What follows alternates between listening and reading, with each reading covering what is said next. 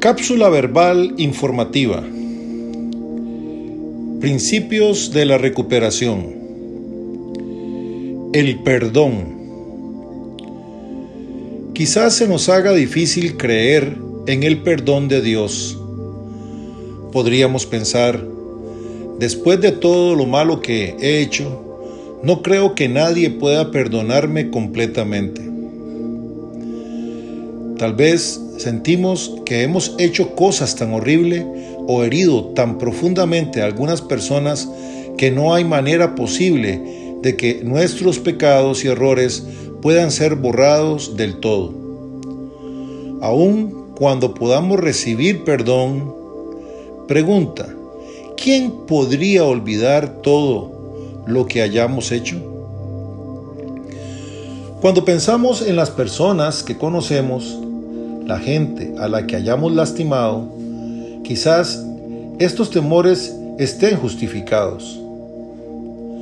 Pero cuando se trata del perdón de Dios, cuando se trata del perdón que Dios nos ofrece, necesitamos recordar que sus caminos son más altos que nuestros caminos.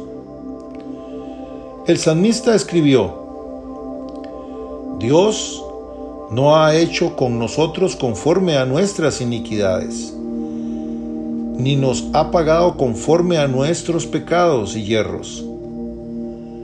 Porque como la altura de los cielos sobre la tierra, engrandeció su misericordia sobre los que le temen. Cuando está lejos el oriente del occidente, hizo alejar de nosotros nuestras rebeliones.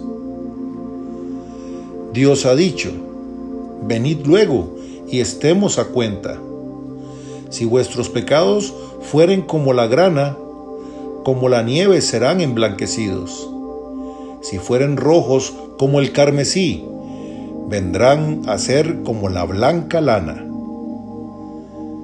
Yo, yo soy el que borro tus rebeliones por amor de mí mismo, y no me acordaré de tus pecados y equivocaciones. Parte de la recuperación consiste en aceptar que Dios nos perdona completamente.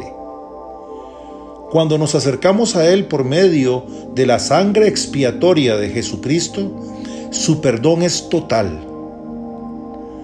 Quizás nosotros llevemos cuenta de nuestros fracasos, añadiendo cada uno a una larga lista que hemos escrito contra nosotros mismos.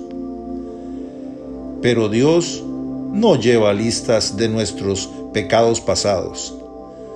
Ante sus ojos estamos limpios.